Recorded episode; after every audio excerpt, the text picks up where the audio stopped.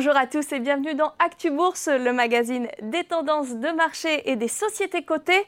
Et aujourd'hui, eh bien, on va faire le point sur les ETF, ceux qui ont le vent en poupe, ceux qui ont un petit peu plus de difficultés, avec mon invité Arnaud Gillon, directeur d'iShares chez BlackRock. Bonjour Arnaud. Bonjour Joanna. Alors Arnaud, euh, vous n'êtes pas venu hein, les mains vides puisque euh, vous nous avez apporté le classement des ETF iShares pour euh, le deuxième trimestre de 2023. Classement que vous pouvez retrouver en intégralité sur le site de Boursorama. Le temps de l'afficher et de se rendre compte de deux choses, Arnaud.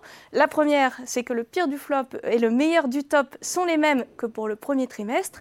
Et la seconde, c'est que le flop turc était aussi le top de l'année 2022. Un petit retournement, on peut le dire. comment est-ce que vous pouvez l'expliquer Et est-ce qu'il y a une leçon à retenir de tout ça? Euh, Tout à fait. Alors sur la partie du flop sur la Turquie, on déjà c'est une très bonne piqûre de rappel sur le fait que les performances passées ne présagent pas des performances futures. On est sur une très belle année, très belle progression en 2022 qui s'est retournée.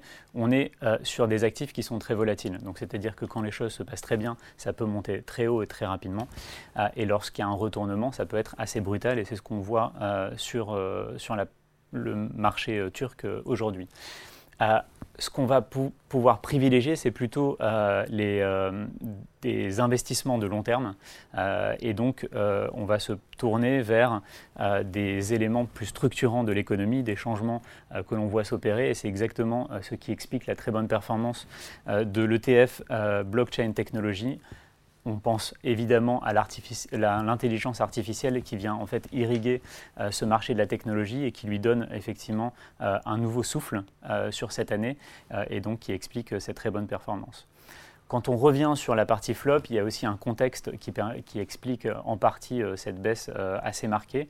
Déjà, le premier sur les élections turques, on avait un certain, certain, euh, certaines attentes euh, sur le résultat. Euh, le statu quo n'aide pas forcément à supporter ce marché-là. Et le deuxième, qui est effectivement la sélectivité dans les pays émergents. Lorsqu'on investit dans ce type de pays, on va plutôt avoir tendance à investir sur un pays plutôt qu'un autre. Et donc, euh, il y a éventuellement d'autres opportunités que l'on va pouvoir euh, aborder au, travers euh, de cette entrevue sur d'autres pays et d'autres opportunités dans le monde des émergents. Alors justement, on va rester dans les flops, dans le secteur technologique, mais cette fois restreint à la Chine, avec iShares China Tech UCITS ETF. On avait pourtant vu au premier palmarès que la tech se défendait bien. C'était un des tops hein, de, ce premier palmarès. Alors pourquoi est-ce que cette tendance est différente en Chine? euh, il y a deux phénomènes qui euh, expliquent un petit peu euh, ces déceptions. Le premier, c'est que les attentes étaient assez fortes. On avait cette réouverture en Chine au début de l'année, donc les investisseurs se sont positionnés pour effectivement un, redémarrage comme ce qu'on avait pu connaître en 2021, par exemple, sur le marché américain. Et euh, le deuxième euh, phénomène, c'est effectivement une certaine prudence euh, vis-à-vis du contexte géopolitique et notamment sino-américain autour de la technologie, avec une forme de retrait en fait de capitaux américains de la Chine, qui effectivement n'aide pas à supporter ces valeurs-là. Et pour finir dans les flops, on a parlé de la Turquie, on a parlé de la tech en Chine. Dans le bas du classement, on trouve aussi un ETF exposé sur la Chine de manière globale. Alors pourquoi est-ce que la Chine fait flop, Arnaud? Eh ben, alors le, premier phénomène euh, que j'ai évoqué précédemment l'explique en partie, donc euh, c'est-à-dire que ce redémarrage a énormément déçu. On n'est pas du tout sur euh, les, mêmes dynamiques que ce qu'on avait pu connaître sur les marchés développés dans les années post-Covid. Euh, et le deuxième phénomène, c'est qu'effectivement, euh, les politiques monétaires ont été relativement accommodantes, ont des phasages de phase avec euh, ce qu'on a pu connaître dans les marchés développés, et en fait, on perd de la marge de manœuvre pour restimuler un marché qui, malheureusement, déçoit en termes de croissance. Donc, ces deux phénomènes cumulés apportent pas mal de déceptions aux investisseurs et qui justifient en fait cette baisse de marché.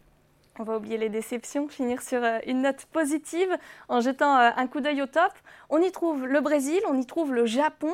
Comment est-ce que vous expliquez euh, cela et est-ce que vous pensez qu'il s'agit d'une tendance sur le long terme?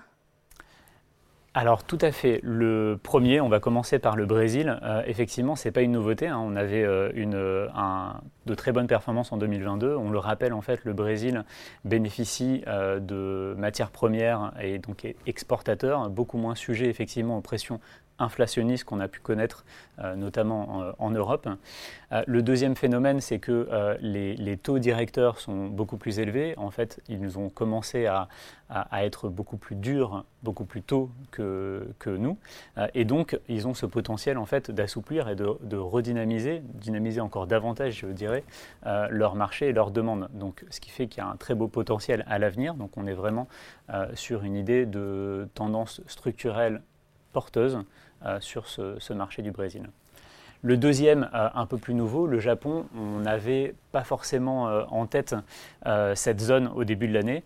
En fait, ce qui se passe, c'est qu'on est effectivement sur une politique monétaire, encore une fois, ça, influe énormément sur ces valorisations, en tout cas sur cette année, qui était plus accommodante de manière historique, hein, depuis, quasiment une décennie.